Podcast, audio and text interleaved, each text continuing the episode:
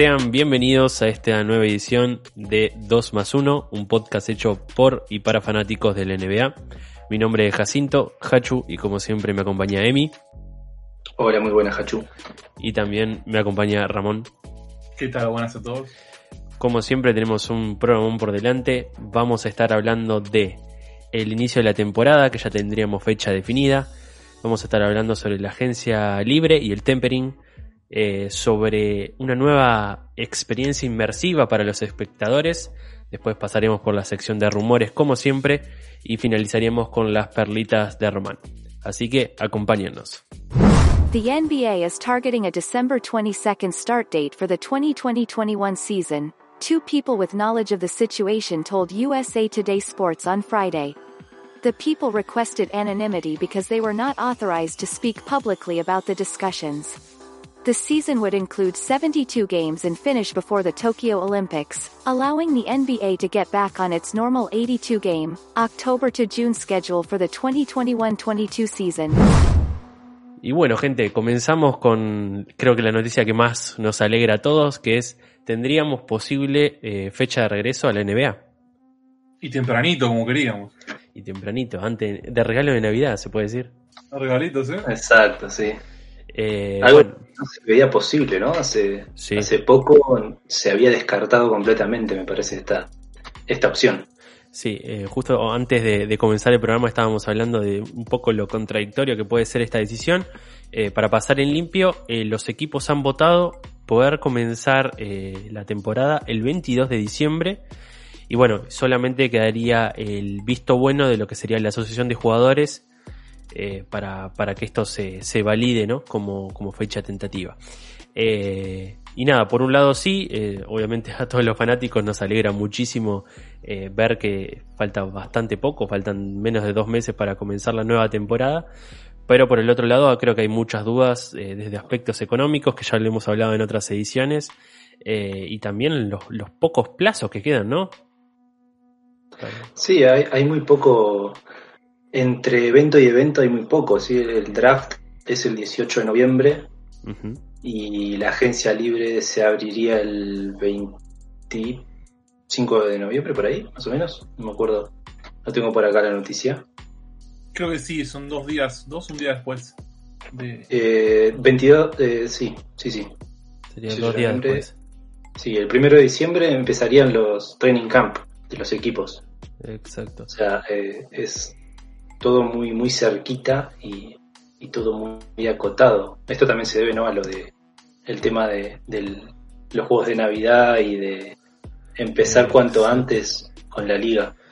Exacto, ahí Cherania, que fue un poco el, eh, el periodista ¿no? que, que informa sobre el porqué de esta votación, afirma que la diferencia entre comenzar eh, en 22 de diciembre con comenzar en enero febrero, que era un poco la fecha que teníamos eh, más realista, por así decirlo, eh, sería de unos 500 millones de dólares, como la diferencia de, comenzar nada con estos juegos de noviembre, eh, con estos eh, juegos de Navidad, con el juego de fin de año, y obviamente nada, la televisación y todo, y todo lo que lleva, conlleva que, vuelva la temporada. Por otro lado, una cosa que habíamos hablado bastante era el dinero que se perdía de, de jugar sin público, que comenzando el 22 de diciembre sería sin público, ¿cierto? Eh, hay un dato que sacó una consultora privada en Estados Unidos muy, muy reconocida, eh, que calcularon que las pérdidas de la NBA en esta última temporada fueron de 1.500 millones de dólares. Eh, yo también vino, vino por ese lado la decisión, ¿no? Ese número que asustó a muchos. Sí, aparte es un poco contradictorio, ¿no? El tema de eh, primero se dijo que si se empezaba la temporada nueva iba a ser con público, no había otra forma. Exacto. y ahora eh, sale, surge la idea de empezar sin público. Exacto. Sí, hay un montón de cuestiones, seguro, de números que, que tiene que manejar la, la NBA con, Ah, Ahí se con habla mucho y demás. Se habla mucho de Juegos Olímpicos, de evitar jugar eh, finales eh, en la misma época que el fútbol universitario, que la NFL, eh, que, que creo, creo es algo que se notó muchísimo también, eh, bueno, en esta temporada que se, se juntó todo. Eh, y la idea sería volver a la normalidad eh, básicamente la temporada que viene. Sería como una temporada cortita, ¿no? Puente, Por así decirlo, claro. sí, como de transición. Muchos dicen que es parecido a lo que fue como el, el lockout del 2011, que hubo con- confl- conflicto con jugadores, etcétera. Una temporada bien reducida, eh, posiblemente con eh, 72, por, 72 partidos y nada, intentar como, por así decir, sacársela de encima, ¿no? Que parece un poco lo que pasó en esta temporada también, ¿no? Fue como, bueno, hagámosla porque hay que hacerla. Sí, exacto, creo que es la necesidad, ¿no? Eh, nada va a, a poder ser normal de acá a un tiempo. Entonces hay que buscar lo más redituable posible eh, y llevarlo a cabo, porque si se quedan esperando, eh, me parece que van a seguir sumando pérdidas y eso a la liga no le hace bien ni a ninguno de los equipos. Exacto. Ah, Y- Sí, Ramón. no, que de hecho sí, sí es que los, los equipos votaron todos a favores porque les terminó cerrando la idea a todos. Exacto, y parece Sí, mismo Adam Silver que ha cambiado de opinión, que era una de las personas eh, pro volver con público, eh, considerando él como un elemento no indispensable eh, la vacuna para entrar al estadio, o sea, no, no, pretendía tener resuelto el tema de la vacuna para poder volver la gente a la cancha, eh, y diciendo que él mismo de su boca que repercute en el 40% de los ingresos en la NBA, el tema del público en los pabellones.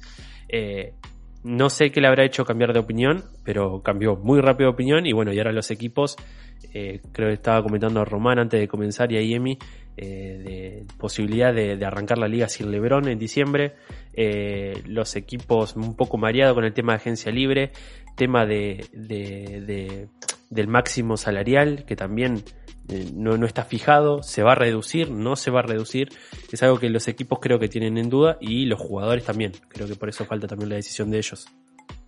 Si quieren, podemos pasar, ya que lo, lo nombraste ahora enseguida, el tema de la agencia libre que está Dale. pegado con todo esto. Perfecto, pasemos al tema de eh, agencia libre. está todo muy junto, ¿no? Como decíamos, y, y se ocasionan un montón de, de variables y de cosas que los equipos van a tener que ir eh, mechando y que ya lo están haciendo, ¿no? Con el tema de, de ver los, los jugadores que tienen que renovar, de ir a buscar a jugadores en la agencia libre, cosas que van surgiendo y que van a tener que decidir en muy, muy poquito tiempo comparado a, otras temporadas. Exacto, hay algo eh, raro, novedoso sería que la agencia libre eh, se abriría dos días después, por lo que tengo entendido, de, de lo que sería el draft. Eh, y es algo que a veces no, nos sorprendía, ¿no? La noche después del draft no solamente sabíamos quién eran los drafteados, sino ya empezábamos a conocer como las primeras compensaciones y también algo que se está hablando mucho ahora es hay poco pocos días para hacer para maniobrar y armar un equipo eh, se roza mucho con el con el tempering no o sea eh, si, Sí. si no comenzás a negociar desde antes de, de- de la agencia libre est- estás perdiendo oportunidades de contratar jugadores A- aclarar por ahí, por las dudas, que el tempering es un término que se utiliza eh, porque los equipos tienen una fecha determinada para poder hacer movimientos en cuanto a su roster, en cuanto a sus plantillas y renovar jugadores, ir a la agencia libre, etcétera. Si lo hacen por fuera, si negocian por fuera de ese tiempo, eh, está penalizado, o sea, está prohibido, no se puede hacer. Y en el caso de que la NBA, de que estos rumores que salieron, ¿no? de, de jugadores que, que están negociando, que ya negociaron sus contratos, sus extensiones o irse a otros equipos, si eso se sale a la luz, digamos, eso la NBA lo, lo debería penalizar. Exacto. Hay, hay multas por equipo y eh, multas personales. Por ejemplo, si un general manager hace determinadas declaraciones o se pone en contacto con diferentes agentes libres, eh, nada, puede ser mul- multado directamente. Ahí, ahí lo cierto es que se contraponen un poco porque, por un lado, eh, entendés que se roza este límite, ¿no? Es como, Exacto, sí. eh, no sé, por ejemplo, escuchaba hoy el comentario de un fan de Boston que decía, miren lo que está pasando con, con Boston. No se sabe si eh, el, el- el máximo salarial va a bajar, que muchos especulan que sea o se mantenga o baje entre 3 y 12 millones de dólares. Dice. Entonces, por ejemplo, ahora eh, Hayward tiene opción de jugador, ¿no? Dice, imagínense que no renueva, firma por otro equipo buenísimo y a la vez nos bajan 12 millones de, de salary cap. Dice, no podemos traer a nadie y acabamos de perder una estrella. Dice, ¿qué pasa si no nos movemos desde ahora? Y, y es entendible, o sea, eh, los equipos quieren saber qué pueden hacer. O sea, eh, para mí va a ser una, unos dos meses muy interesantes porque va a haber tempering. No hay manera de que no se sonden por lo menos, aunque sea de una manera eh, light o, muy por encima, a, los jugadores que, van a estar o que tienen posibilidad de ser agentes libres. Eh, igual que los sí, traspasos. Creo, creo que en este caso me parece que tiene que haber una, una contemplación porque es muy poco tiempo y todo lo que nombraste vos, Hacho, coincido 100%, o sea, eh, no puedes estar esperando y sobre todo con el tema del tope salarial, porque no es algo mínimo. Eh, si vos me decís, bueno, el tope no se va a mover, entonces los, equipos ya saben eso y no, van no tienen que armar su roster de acuerdo a cuánto van a poder gastar, pero no, tampoco está eso claro. Entonces, como un montón de cosas que se juntan y que hacen todavía más engorroso y más complicado el tema de, armar equipos a futuro. Es que hay equipos que eh, dependen de esta diferencia salarial para armarse. Equipos contender, ¿no? Eh, estamos hablando de un Golden State, de un Los Ángeles Lakers, que tienen una masa salarial comprometida entre jugadores que, tienen contratos muy altos. Eh, y con el sobrante intentan como hacer un equipo competitivo si esta cifra se reduce, bueno, eh, bueno le puedes ir a decir, bueno, mira, eh, Stephen Curry, vos no vas a, vas a tener que reducirte el salario eh, porque nos bajaron 12 millones el, tope salarial. No, vas a tener que en vez de salir a contratar cinco agentes libres medio pelo, bueno, vas a tener que contratar dos y después otros tres muy malos, no sé. Eh, ese es el, el, problema que, que, produce todo esto y es lo que los jugadores quieren saber, porque muchos jugadores tienen que elegir opción de jugador y no saben si salir al mercado hoy es la mejor idea o intentar garantizarse el salario que tienen. Eh, sí, creo que los que van a seguir en sus equipos me parece que ya lo, ya lo saben, ¿no? O sea, me cuesta, sé que eh, son muy correctos y, hay un, un, seguimiento sobre, la, sobre las reglas y eso muy estricto, pero en esta situación me parece que hay jugadores o equipos que ya han charlado con sus jugadores que, tienen idea de seguir en la misma franquicia. Después ya los que se van a otros, bueno, pero... Sí, sí, yo creo que mucha gente con el... Eh, recordando la temporada pasada con lo de Al Horford, ¿se acuerdan? Tenía opción de jugador eh, más que aceptable eh, y termina yéndose sobre eh, sobre la hora unos 76 con un contrato que no se lo daría a nadie. Posiblemente los 76ers se arrepientan de ese contrato, pero se lo dieron y dejaron a un Boston que se tenía que, que arreglar con lo que tenía. Eh, sí. Eh, yo creo que es un poco el miedo eso que tienen, que tienen los equipos. Pero bueno, vamos a ver qué, qué dice la NBA, sobre todo con, lo del tope salarial, eh, si se reduce, no se reduce, se mantiene, y, nada, y ver qué hacen los equipos con el tiempo que tienen. La verdad, los admiro. Suerte si tienen que comenzar el, el 22 de septiembre, el 22 de, diciembre con un, con un roster competitivo. Estaba pensando, eh, que también como para aclarar decíamos, ¿no? todos los problemas de, comenzar la liga antes. Eh, en vivo dijiste que el primero de diciembre empiezan los training camps. Sí, sí. Estamos hablando de, pagar los rookies y algunos agentes libres que no conozcan los sistemas de los equipos tendrían 20 días para adaptarse a. Sí, exacto. A volver a una liga competitiva. Normalmente, bueno, con, la Summer League y eso, eh, los equipos tenían una posibilidad de, de tener ensayos amistosos. Pero ahora, bueno, nada en 20 días van a tener que, liquidar todo. Eh, es algo, es algo que existe. O sea, no, sé si yo creo que recuerdo todos los años, ¿no? Es como vos te levantás el primer día de agencia libre y cuando no son ni la, ni, ni la una de la mañana y ya tenés por lo menos 15 contratos firmados. Esos 15 contratos no se gestaron en esa hora, muchachos. Somos grandes. Exacto. Ah, no, sí, eh, obviamente. Pero yo, yo digo más en, en, lo que es el entrenamiento, el conocer los sistemas de juegos. Sin duda, sin duda. Volvía un, poco más para. 20 días. Volvía un poco más, más, más, para atrás. El tema del tempering va a suceder. Y más bajo estas ah, situaciones donde eh, ya debe haber gente que con contrato arreglado, mismo sin haber hecho o no opción a jugador, si es agente libre ya está cerrado. sabemos que, la, que la, NBA es un mundo muy chico. La mayoría de los jugadores, la mayoría de los jugadores tienen el mismo representante. Exacto. las conexiones por fuera se dan y te deben estar siempre. Exacto. Y, bueno, y creo que de la mano de esto, de saber que el público no, no va a volver a la, a la cancha por lo menos en una, en una primera instancia. Eh, bueno, la NBA buscaría ofrecer un servicio, una experiencia más inmersiva para sus espectadores. Recordemos eh, lo que sucedió en la burbuja. Sin espectadores, eh, la NBA junto a Microsoft desarrolló nada, un sistema de, de, pantallas, eh, estilo tribuna, donde pudimos ver a, a, diversos celebridades y, personajes de, de, la NBA, de, eh, presidentes, hemos visto un montón de cosas en, en esas pantallas asistiendo a la NBA, eh, y bueno, y buscarían ahí dar un, pasito más, más adelante, ¿no?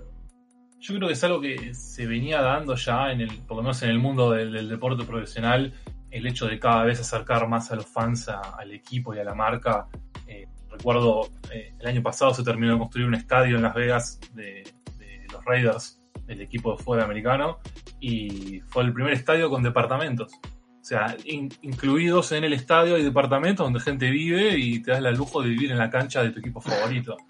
Y bueno, nada, producto de toda la pandemia es como que aceleró un poco más y, es interesante, porque la verdad la, la NBA, las experiencias que vino haciendo últimamente, si bien nada, todas las vemos a la distancia, pero parecen cada vez más interesantes. Sí, incluso teniendo en cuenta ¿no? todo el, tema de los avances y, demás, creo que no estamos lejos de poder presenciar eh, un partido eh, en realidad virtual. Porque creo que a eso apuntan, me parece que sobre todo esto aceleró, creo que ya lo ya se venía estudiando obviamente, ¿no? pero todo esto acelera e-, esos métodos y buscar métodos nuevos para acercar mucho más a los fans. Y, recién, eh, decían, antes de grabar, hablábamos y, veíamos la noticia y veíamos que el 99% de los aficionados de la NBA nunca estuvieron en una cancha. Correcto. Entonces eso habla muchísimo de acercar eh, los partidos y acercar a los equipos a esa, a esa gente, a la gente que nunca eh, pudo ir a la cancha es bastante graciosa también la NBA porque Mark Tatum, que es el que hace estas declaraciones, ¿no? De, poder acercar un poco más, eh, empezar a, testear realidad aumentada, eh, seguir también con cada pabellón, eh, nada, con, este sistema de, cámaras existentes que han tenido, que obviamente no reemplazan, pero son un buen parche. él dice que no se nota preocupado por la baja de audiencia, ¿no? Recordemos que fue la finales menos vista de, de la historia de la NBA. Eh, pero a la vez toman una decisión a nivel NBA adelantar para no coincidir con otros deportes. Es como un poco contradictorio, ¿no? Es como, eh, si bien no nos importa, obviamente también porque hay muchas declaraciones políticas cruzadas de, ya recordamos Donald Trump diciendo que, es cero interesante la NBA, etcétera. Eh, obviamente no vas a dar el vaso a torcer diciendo que sí, que te preocupa la audiencia, pero eh, nada, básicamente eso me sorprende un poco ese, ese doble discurso. No importa la audiencia, pero eh, voy a hacer lo posible para tener la audiencia igual. sí, yo creo que ellos saben ¿no? que, la baja fue considerable. Y al fin del día, termina la decisión la, termina tomando los números. Por más declaraciones que hacen, si ven que los números les cierran más empezando ahora antes, y van a empezar antes. No deja de ser un negocio, ¿no? Aparte de esto que decías vos, Hachu, que trajiste otra vez el tema siempre de las declaraciones cruzadas entre unos y otros, eh, es también mantener eso, ¿no? De, no, no te voy a, no voy a decirlo porque te estaría dando la razón. Exacto. Entonces, bueno, no lo digo, pero hago algo al respecto. Exacto, exacto. Y nada, y le estaba comentando ahora a, los chicos también de que vamos a tener la primera experiencia eh, de, de, pantallas con público también a nivel Latinoamérica. Le estaba comentando que acá la Liga Uruguaya de Básquet, eh, junto a Microsoft, van a desarrollar nada ahora en, lo que serían los playoffs y las finales de, de la Liga Uruguaya, eh, el mismo sistema. básicamente pantallas con aficionados para intentar nada. Eh, nada, mantener viva la, la, la, llama del público. Nada, les comento, la Liga Uruguaya es muy pasional, es muy del estilo de Argentina. Eh, obviamente hinchas, bombos, cánticos, etcétera. Y bueno, va a costar muchísimo, obviamente no se va a poder eh, hacer eso a través de una cámara, no creo que se escuche el bombo en la cancha, pero eh, creo que ayuda muchísimo a nada, dar por lo menos a los jugadores esa sensación de, de ambiente competitivo, ¿no? De no estar jugando en un estadio desolado con, con, los gritos de los entrenadores solamente. Así que nada, felicitaciones a la Liga Uruguaya también. Podríamos decir que diste una primicia. Acabo de dar una, una primicia. Eh, auspicia Microsoft. auspicia Microsoft. y, próximamente eh, espero que podamos compartir en, en redes sociales parte del, desarrollo de que se está dando en el, oh, en el Antel Arena. Eh, así que nada, ni bien tenga novedades, le, le, voy a ir comentando acerca de cómo, cómo se está gestando esta, esta idea. Eh, y bueno, ya creo que terminamos con lo que son las noticias y pasamos a la sección que creo que más nos gusta a todos. Sí, la, la, droguita semanal. El lumito. el lumito. Eh, y nada, y empezamos, creo, uno de los jugadores revelación de esta temporada, eh, Duncan Robinson. Creo que hoy se puede decir que es el mejor eh, catch and shooter de la liga, ¿se puede decir? Sí, creo que sí. creo que sí, lo demostró. Que obviamente tiene un, un contrato eh, ridículo de, un millón y medio garantizado para esta temporada. Eh, si es que Miami eh, como agarra esa opción que, tiene, que obviamente lo va a hacer. pero bueno, básicamente lo que se está hablando es que es una pieza de trade muy importante, ¿no? O sea, se ha revalorizado muchísimo. Sí, más que nada, bueno, esta consulta se la hacían a, Pat Riley, al general manager de los Hit, y él decía que era imposible que lo traden, salvo que sea una oferta de esas que son irrechazables, ¿no? Eh, y nombraban eh, a, Antetokounmpo o a Oladipo. Obviamente creo que no es pieza por pieza, pero... No, no, con un eh, paquete. Claro, un paquete interesante, pero sería sería casi imposible, me parece que se fuese Robinson, salvo que Miami rompa el mercado y bueno, traiga, no, no tanto Oladipo, sino más Antetokounmpo, me parece más una locura. Sí, se ha, hablado muchísimo, ¿no? De, de Antetokounmpo en, en Miami, de cómo, eh, de cómo macharía un poco la, eh, la, cultura del equipo con el temperamento de, de Antetokounmpo, ¿no? De, del juego físico, de, de nada, de, ese sentimiento de familia y pertenencia que, que, que nos ha demostrado Miami pero sí, para mí hoy, hoy Robinson eh, se civilizó muchísimo en esta, de las finales para acá, ¿no? Eh, de Robinson haciendo training camp con, con, Lakers y la oportunidad que se han perdido de, de tener este jugadorazo que, que, hemos descubierto en la última temporada. Eh, pero bueno, sí, lo veo muy loco que sea una pieza de cambio. Tal vez por Oladipo sí, me parece a nivel de decir, bueno, te doy, no sé, Duncan Robinson y alguna ronda por Oladipo. Pero por Janis me parece que no sé qué más podría ofrecer ahí eh, Miami para, para traer al griego, ¿no? Ya con un contrato firmado. Exacto. Y cabe destacar también que, que Duncan Robinson es un jugador de liga de desarrollo. Sí, o sea, no fue drafteado. No, fue drafteado. Y, promedió 13,5 puntos, 3,2 rebotes, 1,4 asistencias y un 44% desde línea de 3 puntos. La verdad, unos números excelentes. Y, yo creo que le, le, es eso, es, es un proyecto en desarrollo y que si bien lo, lo que más tiene pulido obviamente es el, el, recibir y tirar desde la línea de tres, creo que todavía tiene mucho margen para mejorar. No es muy buen defensor, eh, no es muy bueno en transición, eh, le falta, ¿no? Pero creo que son puntos eh, que para mí es mucho más fácil mejorar una defensa, más en un equipo tan defensivo como Hit, que, que que, mejorar la, la, mecánica de tiro que tiene, que me parece de, la mejor de la liga. Eh, así que nada, eh, una realmente se sacó la lotería Miami con, con, con, este jugador y nada, y ojalá lo puedan aprovechar tanto para renovarlo y apostar por él como nada, para sacar alguna pieza importante. Y bueno, y desde Miami nos movemos a Dallas, que eh, estaría buscando una tercera estrella. ¿sí? Recordamos Dallas de Luka Doncic, eh, y Krista Porzingis estaría buscando una, un, tercero. ¿Quién podría ser? Y acá también aparece el nombre del griego, que está por todos lados, aparece tirando humo. No creo que se vaya de Milwaukee, pero aparece. esos nombres que siempre llaman a la noticia. Sí, ahí también se habla de, bueno, obviamente de Tobias Harris, Chris Paul, nada, un poco de los que están en mercado, por así decirlo, entre comillas. Pero realmente, algo, uno de los comentarios que me sorprendió cuando leí este, esta nota fue eh, en vez de buscar una tercera estrella, ¿no necesita una segunda estrella los maps? duro con Porzingis, me parece. Duro con Porzingis, sí, sí, sí. Eh, Creo que es un jugador que le tocó vivir unas lesiones muy jodidas, o, varias seguidas, eh, y por eso quizás no se, no se terminó de, afianzar. Pero me parece un jugadorazo, o sea, sano me parece que es una estrella. Coincido, coincido. El tema es que ya le ha perdido como, como confianza, ¿no?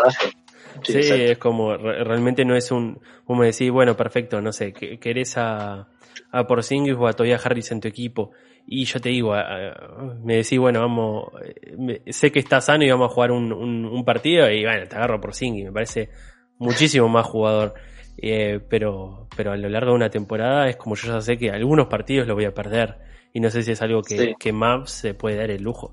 Eh, no sé, ya eh, eh, también se habló de, Garinari, que terminó llegando al Thunder. Correcto, en su momento, en la temporada pasada no, era una de las prioridades de, de Dallas, no llegó y podrían reflotarlo eh, esta temporada sabiendo nada, que OKC posiblemente entre en una reconstrucción y que nada, Galinari a mí en lo personal me gusta, de nuevo, es un jugador... Creo que no es una estrella, me parece. Apa, para mí me, encanta, eh, me encanta. De hecho tengo la camiseta de Italia de Galinari. pero, eh, pero no me parece una, una estrella dentro de la NBA. Es un gran jugador, pero no está al nivel de Doncic ni, ni sano de Porzingis, me parece. para, a mí me pasa, me pasa lo mismo con Galinari. Me parece un jugador que podría ser una estrella, pero bueno, también tiene, tiene esa cosa de de que las lesiones lo, le han perjudicado toda su carrera también, ¿no? El niño de cristal. Eh, sí, exacto. Sí. Esta temporada también 62 partidos, 18 eh, puntos por, por partido, 5 rebotes, 2 asistencias en 30 minutos. Eh, me parece un jugador, sí, puede ser que no. Que, que, que, que, no sea una estrella, pero para mí me parece un. Le daría un salto de calidad muy grande a unos maps que también otra opción que tienen es intentar reforzar mejor, eh, mejor los jugadores secundarios. Si bien tuvimos, eh, creo que eh, un set carry muy bueno acompañando al equipo, tal vez un Powell que bueno, hasta la lesión eh, venía siendo una muy buena dupla con, con Doncic. Creo que le falta ahí un par de, actores de reparto, por así decirlo, que complementen a, la, dupla europea. Eh, y capaz que en vez de decir, bueno, busquemos una tercera estrella y, y, todo el, todo el presupuesto en Galinari, por ejemplo, eh, bueno, vayamos con nada, con tres o cuatro jugadores que, que, nos puedan dar ese saltito de calidad, complementando, ¿sí? no tomando tal vez tanto la pelota, pero sí complementando el juego de los europeos. Eh, un Galinari que también eh, muchos lo sitúan en los Warriors con la eh, con la middle trade exception, que tienen, que eso creo que son de 17 millones, pero está, obviamente es más y más y más uno, ¿no? Recordemos, Galinari, agente libre, así que nada, ya seguramente están haciendo tempering con él. seguro, seguro que lo están llamando. Sí, seguro, seguro. Eh, y bueno, y la última noticia que complementa un poco el podcast pasado, que es sobre Oladipo, que la prioridad de Oladipo sería renovar con Indiana Pacers. Algo que habíamos dicho, sí, algo que habíamos hablado en el podcast anterior y, yo dije que para mí lo, lo veía la menos probable era que renueve con los Pacers. Y no sé por qué lo sostengo. Me parece que no. Es que ahí yo no creo que sea un tema de, de, que Oladipo haya querido o no quiera renovar. No quiere renovar por esa plata. Eh, ah, exacto. Eh, se le ofreció un, un, contrato de 84 millones. No quiso, no por Indiana en sí. No quiere porque piensa que es un jugador, de máximo. Eh, y yo creo que ahí es donde tiene que encontrar un, punto medio Pacer con Oladipo, si realmente hay ese match que Oladipo dice tener, ¿no? De que realmente se siente muy cómodo, que le gustaría seguir. Sí, le gustaría seguir, pero eh, con un contrato que no sé si lo vale. Creo que ya lo hablamos en, el podcast pasado, pero bueno, eh, me parece que en, esta época de, de, de escasez que parece que va a haber, la Sí. oferta no es mala. Para un jugador que sale una lesión, no es una mala oferta. No, me parece que no. Eh, pero bueno, creo que también se juega con todo esto de a ver qué va a pasar y, y demás. Eh, ya lo habíamos dicho, el hit lo tiene como segunda opción por detrás del griego, de Tetocompo. Eh, lo dijo Pat Riley que le, le gustaría, es un jugador que le, le gusta mucho. Pero bueno, va a tener que ver a ver si prefiere quedarse en los Pacers por la plata que le ofrezcan o, o irse a otro equipo quizás un poco más contendiente. Veremos, veremos qué tienen para ofrecerle a Oladipo. Y bueno, gente, eh, pasamos a la sección más esperada, como siempre. Eh, las fans no paran de escribirnos al correo pidiendo, por favor, mm, eh, que le demos más tiempo a esta sección, pero bueno, hacemos lo que podemos. Con ustedes, las perlitas de Román.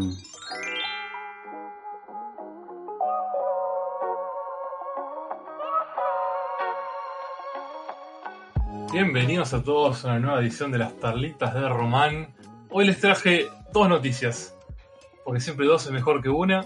Eh, noticias de, de- de- de clásicos de la NBA. Vamos a empezar por la primera, que es que se subastaron seis anillos de, los Bulls. eh, del 91, 92, 93, 96, 97 y 98 de campeonato. Eh, los subastaron por 255 mil mil dólares. Eh, qué lindo tenerlo, ¿no? Qué lindo uno Eh, de esos. eran, recordemos, no eran anillos de jugadores, sino que era de uno, un antiguo guardia de seguridad de, que trabajaba en los Bulls, que si alguno vio la serie de Last Dance, eh, sabrá que era, era muy amigo de Michael Jordan. Estaban John siempre ahí todos. sí. Sí, de hecho, Tenían un apodo. ¿no? Eh, no lo tengo el apodo.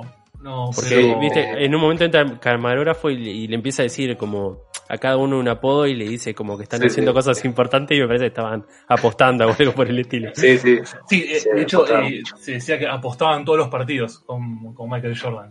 Eh, pero bueno, nada, falleció en el 2018 y su familia, no encontrándole valor sentimental, lo, lo subastó por unos cuantos pesos. Que se quede en uno Eh, por lo menos, por Dios. Es que es eso, es el sueño. Yo no, no, o sea, imaginarme tener un anillo de la NBA en mi casa, que está bien, ¿no? Igual. son, en realidad son réplicas de los anillos originales que hace el club para los eh, empleados, pero son réplicas exactas, los hace la misma gente Sí, que hace, claro. nada más que no se los dieron. ¿Con, eh. con- con cuál se quedarían ustedes de, de- de todos esos anillos? Si tienen que elegir uno, ¿qué año, con qué Con, año se con el último.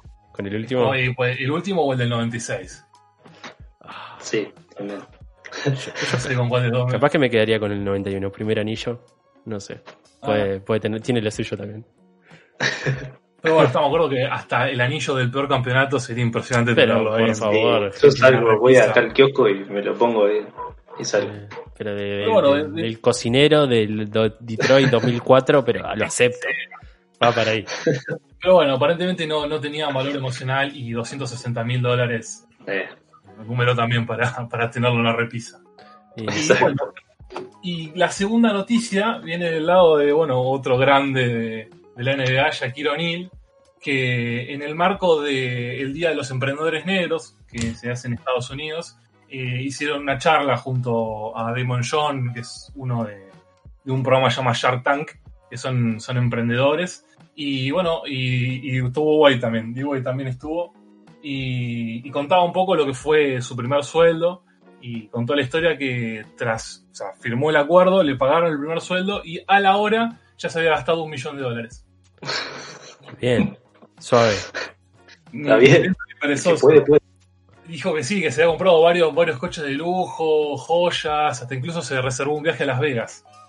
Y, y dice que bueno, que tuvo durante su primer año en general tuvo un comportamiento muy errático financieramente, eh, hasta que lo llamó el, el gerente del banco y lo sentó y le dio una clase porque le dijo, ah, si seguís así te vas a fundir en cinco años.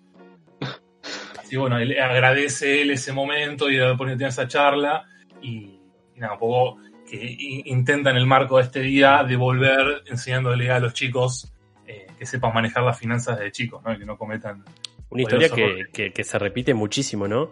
Yo Sí. creo ma- más, antes que ahora, creo que ahora la asociación de jugadores y todo tienen como, eh, como pequeños como cursos, por así decir, de, de, administración financiera, pero antes, recordemos, son jugadores muchos de, familias de escasos recursos que, que nada, tocan, eh, nada, tocan la, campana de, fortunas y bueno, y a veces es muy difícil administrarse o dejarse administrar, ¿no?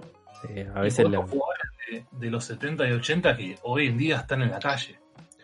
Exacto, sí. Ser figuras están en la calle. O terminan vendiendo todas sus pertenencias por nada, por un ciento de miles de dólares, pero con un, con un valor infinito, ¿no? Eh, que, probablemente no se quieran desprender de eso. Bueno, ya hablamos en otras perlitas de Román eh, de, de, jugadores que nada, que hoy están en, en, la calle porque no se han sabido administrar o porque mucha gente se ha aprovechado de ellos también. Y bueno, nada, menos mal que a Jack creo que un millón de dólares hoy no le, no le mueve mucho la aguja. claro, pero bueno. Una semana de laburo más o menos. Yo no, no la experiencia de tener el millón, me gustaría vivir la experiencia de gastármelo en una hora. Sí, debe ser interesante, ¿no? En una época sin tanta conectividad, ¿no? O sea, nula conectividad. O sea, no es que entras a, a, Mercado Libre y decís, bueno, a ver. Dame... a meter en el carrito. Claro, es como, vas y te lo gastás. O sea, una señora Y, aparte, ¿por qué te comprarías más de, un auto? O sea, comprarte uno hoy, manejarlo un rato y a lo mejor te compraste uno mañana. ¿Por qué dos al mismo tiempo?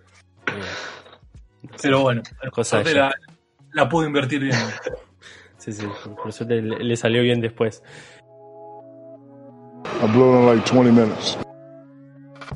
Gente, llegamos al final de este nuevo episodio de 2 más 1. Desde acá el agradecimiento como siempre a Fran Limón por la producción y cortina musical.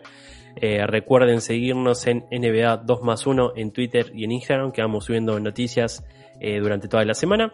Y nos reencontramos la próxima semana. Hasta la próxima.